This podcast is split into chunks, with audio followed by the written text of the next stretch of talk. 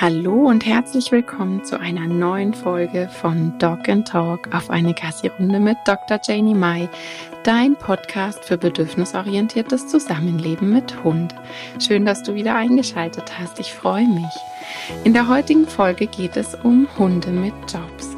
Ich meine damit jetzt nicht Hunde, die zum Spaß gefordert oder gefördert werden, ähm, ich habe mal ein Posting rausgebracht mit dem Titel Hat er einen Job oder eine Verpflichtung? Das war natürlich so typisch provokant, ähm, aber das trifft eigentlich ganz gut, worauf ich hinaus möchte und worum die Folge eben auch geht. Mal von vorne. Ganz klar, wenn wir über Hunde mit Jobs sprechen, fallen einem sofort Polizeihunde, Spürhunde, Zollhunde, ähm, ja auch Lawinensuchhunde oder eben Bombensuchhunde, was auch immer, diese ganz, ganz, ganz wichtigen Hunde ein. Ähm, ich möchte heute aber doch eher im privaten Bereich bleiben, wenn es um Servicehunde, Blindenführhunde, Diabetes, Epilepsie, Warnhunde oder eben auch ähm, Schulbesuchshunde, Therapiehunde Mittlerweile gibt's ja auch Schimmelspürhunde zum Beispiel oder auch Hunde, die sich ähm, oder die spezialisiert wurden, spezielle oder ganz seltene Pflanzen oder auch seltene Tiere anhand ihres Codes ausfindig zu machen. Ähm, ja, über die möchte ich heute eher sprechen. Das heißt eher die Hunde im privaten Bereich. Ähm, Klar, unsere Hunde mit ihrem extrem ausgeprägten Will to Please sind dafür perfekt gemacht. Die wollen ihrem Menschen gefallen. Sie wollen immer nah bei uns sein. Ähm, sie freuen sich, wenn der Mensch sich freut und sie spüren natürlich auch, was wir gut finden und ähm, ja, daher eben auch dieses Will to Please und das macht eben auch so die Arbeitswunder aus. Die haben einen ganz extremen Will to Please und neigen doch wohl auch schon dazu, dass sie ihre eigenen Bedürfnisse hintanstellen und dann doch eher mal auch so ein bisschen über ihre Grenzen gehen, weil Hauptsache, ich bin in der Nähe meines Menschen und ähm, werde da gelobt und es freut sich jemand. Mir ist klar, dass es nicht denkbar wäre, wenn jetzt Polizeihunde keinen Bock auf ihren Dienst haben. Ja, da brauchen wir gar nicht drum, drum rumreden. Das ist nochmal was anderes. Deshalb habe ich auch eingangs gesagt, ähm, dass ich da gar nicht groß heute drüber reden möchte auch wenn jetzt der Mensch zum Beispiel schon Geld dafür erhalten hat, dass er mit seinem Hund kommt und seltene Pflanzen sucht, auch da ist es natürlich irgendwie schwierig, wenn dann der Hund sagt, oh, ich gehe mal Rehkacke fressen, habe keine Lust äh, zu schnüffeln.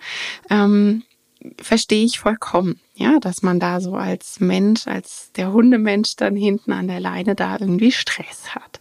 Und ähm, gerade bei den wichtigen Hunden, die eben auch so im Polizeidienst sind oder im Zoll arbeiten, ich denke, da ist es ganz, ganz schwierig, ähm, Thema Zwang und Druck und ja, wir müssen da jetzt durch und durch unseren Dienst durch das ist mir bewusst, dass das irgendwie alles ganz schwierig ist, obwohl ich auch weiß, dass es da mittlerweile ganz, ganz viel Umdenken gibt und ähm, sich da auch sehr viel getan hat in dem Bereich. Ähm, wenn man jetzt aber mal wirklich bei dieser Seite bleibt, dass man sagt, ja, pff, der Mensch hat eben, ich bleibe jetzt mal bei diesem Beispiel, der Mensch hat äh, Geld erhalten, er sollte den Job ausführen, mit seinem Hund kommen und da seltene Pflanzen suchen und der Hund hat an dem Tag irgendwie nicht so Motivation, die Pflanzen zu suchen und sagt sich, Mensch, da in dem Gebiet, da riecht's echt so spitzenmäßig nach Reh und Hase und weiß ich nicht. Ähm, ja, da haben wir dann Druck und Stress und wenn wir das von der Seite aufrollen, dann fängt man einfach wieder am falschen Ende an. Denn an dieser Stelle wird eben Druck aufgebaut. Und ähm, ja, Druck erzeugt Gegendruck. Da braucht man nicht um den heißen Brei herumreden. Das ist völlig normal und klar. Unsere Hunde sind eben unsere Hunde und bekannt dafür, dass ihre Motivation dazu führt, dass sie sich im wahrsten Sinne des Wortes für ihre Menschen aufopfern. Und ähm, da denke ich, haben wir echt eine Verpflichtung, ganz genau hinzuschauen, dass ich dann nicht in den Bereich komme, wo ich so viel Druck aufbaue oder eben einen hochmotivierten Hund habe, der sich komplett vergisst. Also das ist dabei dann wirklich so unsere Aufgabe, wenn wir Hunde in diesem Servicebereich führen. Was es braucht, ich habe gesagt, Druck erzeugt Gegendruck, ist natürlich Motivation. Ähm, Motivation geht aber sofort, sobald dieses Du musst. Und da gibt's jetzt kein Drumrumreden, sondern es ist der Druck da. Die Motivation geht sofort flöten. Und da liegt eben das Problem, dass im Grunde genommen genau das, was ich nicht möchte, passiert durch den aufgebauten Druck. Ähm, ich habe das bei uns im Kleinen hier schon ein paar Mal erlebt. Ich habe früher sehr intensiv Menschwell-Trainings auch gegeben und ähm, ja, wenn dann mal jemand aus dem Berufs- oder Rettungsbereich kam, damals wurde da auch noch mit sehr viel Druck gearbeitet, dann waren die immer sehr erstaunt, wie das kommt, dass unsere Spaßman-Trailer da so eine extrem krasse Motivation haben und wirklich alles um sich herum vergessen. Und das kommt eben daher, dass es eine komplette Freiwilligkeit ist, von Anfang an. Das heißt, ich habe beim Mantrail-Start immer darauf gewartet, dass die Hunde startbereit waren. Die haben einfach gelernt, es gibt eine Position und dann kriegen sie den Geruch gezeigt. Und solange sie nicht in dieser Position gekommen sind, solange sie nicht dahin gekommen sind, haben wir nicht gestartet, sondern die hatten dann einfach auch Zeit zu sagen, ich gehe da noch links und rechts schnüffeln und ähm, ja, ich mache Umwelterkundung und erst, wenn ich komplett bereit bin, gehe ich auf den Start-Button sozusagen und das Spiel beginnt. Und das hat am Anfang vielleicht länger gedauert, und zum Ende hin war das aber genau das Umgekehrte, sondern es waren Hunde, die eben so aus dieser Freiwilligkeit, aus diesem inneren Antrieb eine extrem krasse Motivation hatten, die eben niemals erzwungen und auch niemals rein trainiert werden kann da ist wieder so wichtig, dass das Thema Freiwilligkeit und Selbstwirksamkeit im Vordergrund steht. Bei Besuchshunden finde ich das eben auch so wichtig, dass die auch eine Möglichkeit haben zu sagen, ich brauche mal eine Pause ein Exit-Button. Das ist eine so geniale Möglichkeit, damit gemeinsame Kommunikation stattfinden kann. Ja, richtig deutliche, klare Kommunikation, die man nicht mal schnell übersehen kann, weil klar, wenn ich den Hund nicht die ganze Zeit anschaue, dann ist völlig logisch, dass mir, wenn ich da dann in meiner Arbeit bin, gerade bei Besuchshunden, dass mir die Körpersprache meines Hundes vielleicht mal kurz durch die Lappen geht, weil ich eben nicht hinschaue.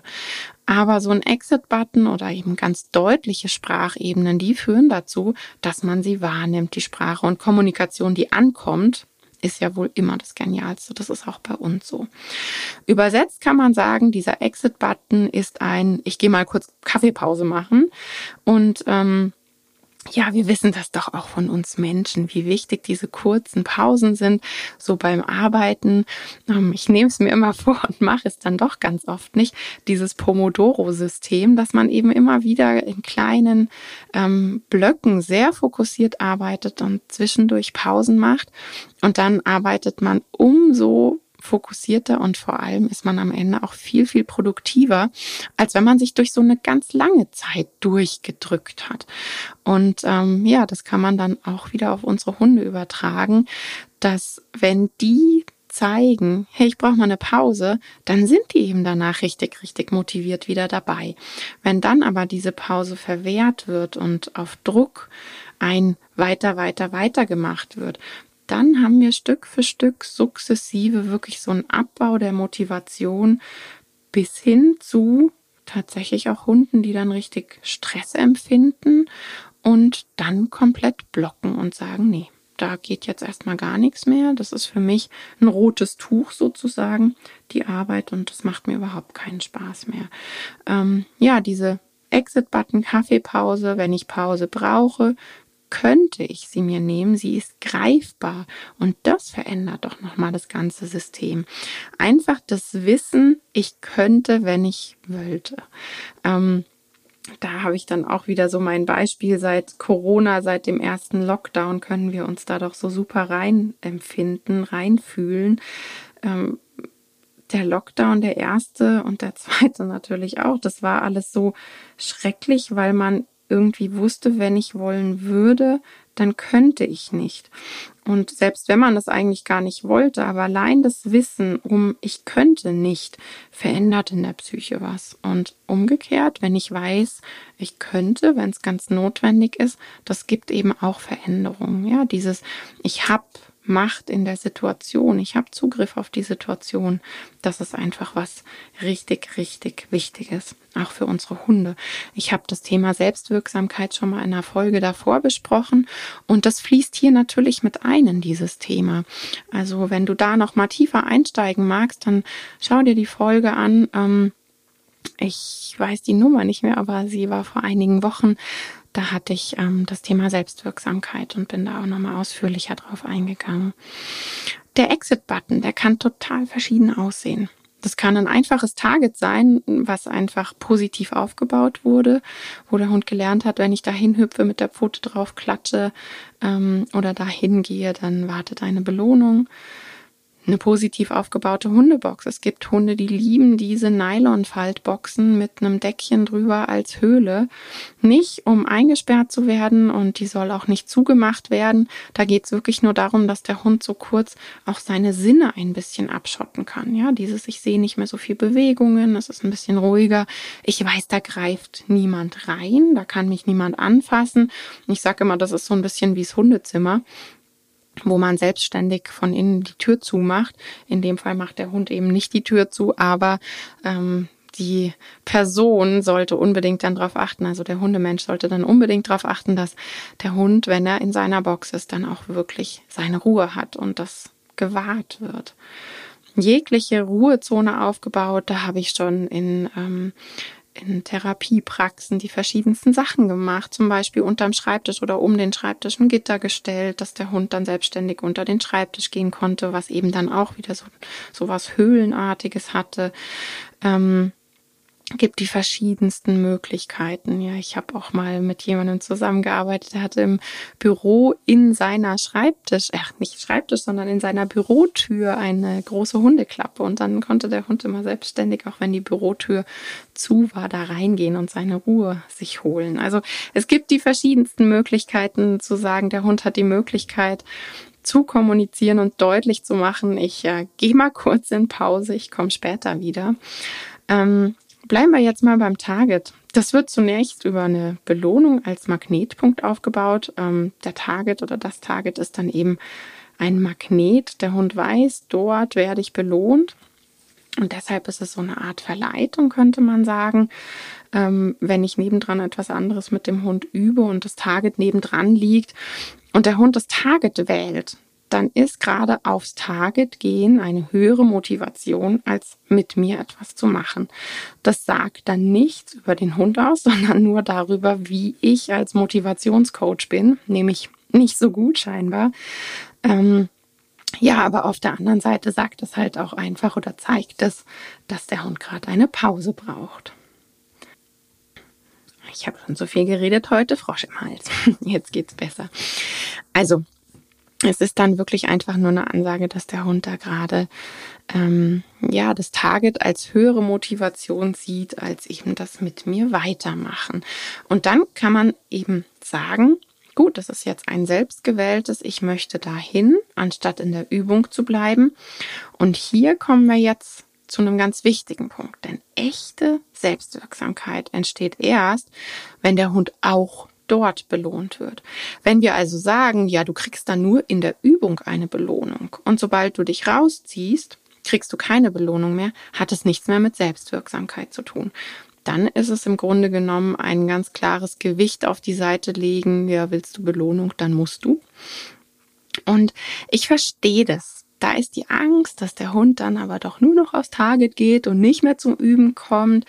Und das hemmt diese Aktion leider so oft, dass die Angst im Vordergrund steht, dass der Hund dann ja gar nicht mehr mitmacht. Und aus dem Grund gibt es in den Situationen so, so oft keine echte Selbstwirksamkeit. Ja, und das ist einfach die Geschichte. Ich möchte echte Selbstwirksamkeit in der Situation. Ähm, es wäre einfach so, so lohnend, denn unsere Hunde wollen mit uns arbeiten. Es geht ihnen nicht primär ums Leckerli und platte Belohnung. Das haben doch Studien gezeigt. Es gab Studien, wo Hunde zum Beispiel das Futter links liegen äh, gelassen haben, wenn es um die Begrüßung ihres Menschen ging. Und das zeigt doch ganz klar, dass es eben um das Soziale geht und nicht um so ein plattes, dröges Leckerchen, was da irgendwie ruft. Und ich glaube, dessen dürfen wir uns einfach noch mal viel, viel bewusster werden. Da dürfen wir selbst bewusster werden und uns klar machen, was wir für einen Stellenwert da eigentlich beim Hund haben und dass wir diese echte Selbstwirksamkeit sehr, sehr wohl in die Situation bringen können. Und dann haben wir am Ende einen hochmotivierten Mitarbeiter. Ähm, was der Nutzen des Exit-Targets wirklich als Erfolg hat, ist der absolut hochmotivierte Mitarbeiter in dem Fall, wie ich sage, ähm, der eben nicht verbraucht ist. Ich habe vorher schon mal gesagt, das ist dann so ein ganz schleichender Prozess. Das fängt dann an. Ich hatte das bei Besuchshunden schon, die ähm, ins Seniorenheim zum Beispiel gehen. Da hat man auch Druck. Man hat dann einen fixen Termin. Man weiß, die Person freut sich schon ganz arg. Hm, und dann nimmt man so ein bisschen die ersten Anzeichen wahr. Der Hund steigt nicht aus dem Auto, weil der weiß ja, auf welchem Parkplatz man steht. Oder der Hund, der geht dann zur Eingangstür nicht rein. Und dann wird er halt doch irgendwie so ein bisschen über einen weiter. Wir gehen jetzt und reingezogen, vielleicht ein bisschen mit Futter gelockt, über Futter locken, gerade über solche Barrieren, über solche Emotionsbarrieren hinweg locken, führt nur dazu, dass das Futter von Mal zu Mal abgewertet wird und man dann eben spätestens nach der fünften Wiederholung keine Chance mehr hat, weil man nichts mehr hat, was so hochwertig ist, dass der Hund sich locken lässt. Und dann steht man erneut da und sagt, hm, okay, hier ist wieder die Barriere, der Hund möchte nicht. Und dann wird meistens mehr Druck aufgebaut. Und dann sind wir bei Druck erzeugt Gegendruck. Dann sind wir bei diesem schleichenden Prozess. Und dann ist jegliche Motivation aufgebraucht. Und dann haben wir diese in Anführungszeichen verbrauchten Hunde, die eigentlich mal recht Spaß hatten, mit in die Schule zu gehen. Und dann wird immer so überlegt, ja, kann das sein, weil da vielleicht ein Kind laut war oder ich hatte das Gefühl, der Hund hat sich da und davor erschrocken oder da wird dann so in alle Richtungen gedacht. Vielleicht war es das Putzmittel, was da benutzt wurde, das fand der Hund so schrecklich, vielleicht mag er deshalb nicht mehr hin. Da gibt's dann die verschiedensten Überlegungen und schlussendlich ist es dann wirklich, wenn wir es aufdröseln, dieser schleichende Prozess, dass dann eben doch irgendwann diese, diese ja, Barrieren da waren. Der Hund wollte eigentlich nicht so wirklich, der ist nicht so wirklich motiviert gewesen. Das heißt, wir sind da von der Selbstwirksamkeit komplett weggestiegen und dann haben wir halt einen Hund, der nicht mal motiviert ist. Und das Problem dabei ist, wenn man dann wirklich so in den klassischen Blindenführhund-Bereich ähm, schaut, da wird dann zum Teil wirklich mit sehr viel Druck gearbeitet. Da habe ich bei mir im Kundenstamm auch einige Hunde, die dann eben ausgemustert wurden. Ähm, bei den Hunden weiß ich, die da bei mir gelandet sind, die wurden dann am Ende auch mit Stachelhalsband geführt, was ich eben hochproblematisch finde, weil die werden dann an Menschen weitergegeben, die ja wie sollen die Menschen da dann den Druck aufrecht erhöhen, wenn sie die Körpersprache des Hundes eigentlich nicht mal lesen können? Und meines Erachtens ist das auch hochgradig gefährlich, weil gerade wenn dann die Körpersprache der Hunde nicht gelesen werden kann, ähm, dann ja, ist einfach der Moment abzuwarten, wann geht der Hund da so komplett dagegen und geht in Aggressionsverhalten über. Also es ist definitiv für mich auch wirklich die Arbeit mit einer riesigen Gefahr. Ich habe da ja immer das Beispiel von die Erregungsherdplatte, die auf zwölf ist und dann steht ein Topf mit Wasser oben drauf, der irgendwann kocht. Und dann, ähm, ja klar, kann ich den Topfdeckel oben drauf drücken, um das kochende Wasser irgendwie runterzudrücken und nicht mehr wahrzunehmen. Aber besser wird's dadurch ja ganz sicher nicht. Und wenn die Herdplatte weiter auf zwölf ist, haben wir dann halt irgendwann den Moment, dass die, dass der Topfdeckel einem um die Ohren knallt. Und das wäre so ein Moment, was ich gerade gemeint habe, was dann sehr, sehr problematisch wäre. Das heißt, dieses Arbeiten mit Druck und Zwang und dann vielleicht auch noch mit aversiven Methoden ist dann für alle Beteiligten sehr gefährlich. Und ja klar, ein Blindenführhund hat echt eine super wichtige Aufgabe. Da ist es extrem schwer zu sagen, ähm, ja, der hat jetzt halt gerade einen Durchhänger und keinen Bock, weil dann geht's um im, im blödsten Fall um Menschenleben. Das geht einfach nicht, das ist schon klar. Aber ich glaube, dass uns Menschen da extrem diese Angst hemmt. Und wenn wir uns die Studien anschauen und anschauen, was unsere Hunde für uns leisten wollen und wie hoch motiviert sie eben sind, wenn es echte Selbstwirksamkeit ist. Weil ja, es sind eben unsere Hunde, die arbeiten sich für uns und für ihren Bindungspartner Mensch dann im blödsten Fall wirklich auf. Und eigentlich wäre das von Anfang an überhaupt nicht notwendig. Im Vordergrund sollte einfach bei jeder Ausbildung wirklich die Wahlmöglichkeit stehen, die Selbstständigkeit. Und na klar ist es dann am Anfang, dass der Hund wirklich immer wieder sich auch rückversichert ist. Dieser Exit-Button auch da. Okay, okay, der funktioniert. Super. Dann haben die wieder sofort ein selbstsichereres Gefühl, in die Situation zu gehen, weil sie sich dieses Exit-Buttons sicher sind. Und irgendwann nutzen sie den fast gar nicht mehr. Das ist dieses Mitspracherecht und ähm, ja, Kommunikation, die ankommt. Ja, ich werde verstanden. Das ist doch einfach mega genial. Und darum sollte es eigentlich gehen. Und wenn man auf dem Punkt ist, dass der Hund wirklich so dieses Hochmotivierte hat, dann kann man den auch mal über so einen kleinen Punkt weiter motivieren, wenn es eben um Menschenleben geht. Ja, also gerade auch im Rettungshundebereich, da weiß ich auch, dass es dann Hunde gibt, die nachts mal super schlappi müde sind und dann haben die ihre Weste auf und sind, weil ihr Mensch so motiviert ist und dann wupp sind die voll bei der Arbeit dabei.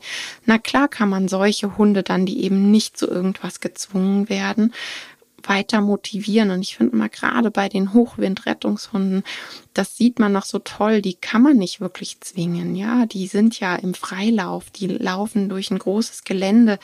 Ähm, da wird mit Motivation und mit, mit Selbstwirksamkeit gearbeitet. Und da sieht man dann eben, ja, der Mensch ist motiviert und wupp, und dann kann man die weiter motivieren und dann sind die dran. Und eigentlich ist wirklich es, man, man sieht's und wenn man sich's aufdröselt, ist es einem total klar, dass dieser positive Aus, diese positive Ausbildung und, und ja, dieses Fundament aus Selbstwirksamkeit, das ist das, was zählt. Und ich finde immer dieses Kräftemessen, gerade wenn es um was Wichtiges geht. Ich finde es nicht nur hochgradig gefährlich, sondern auch unfair.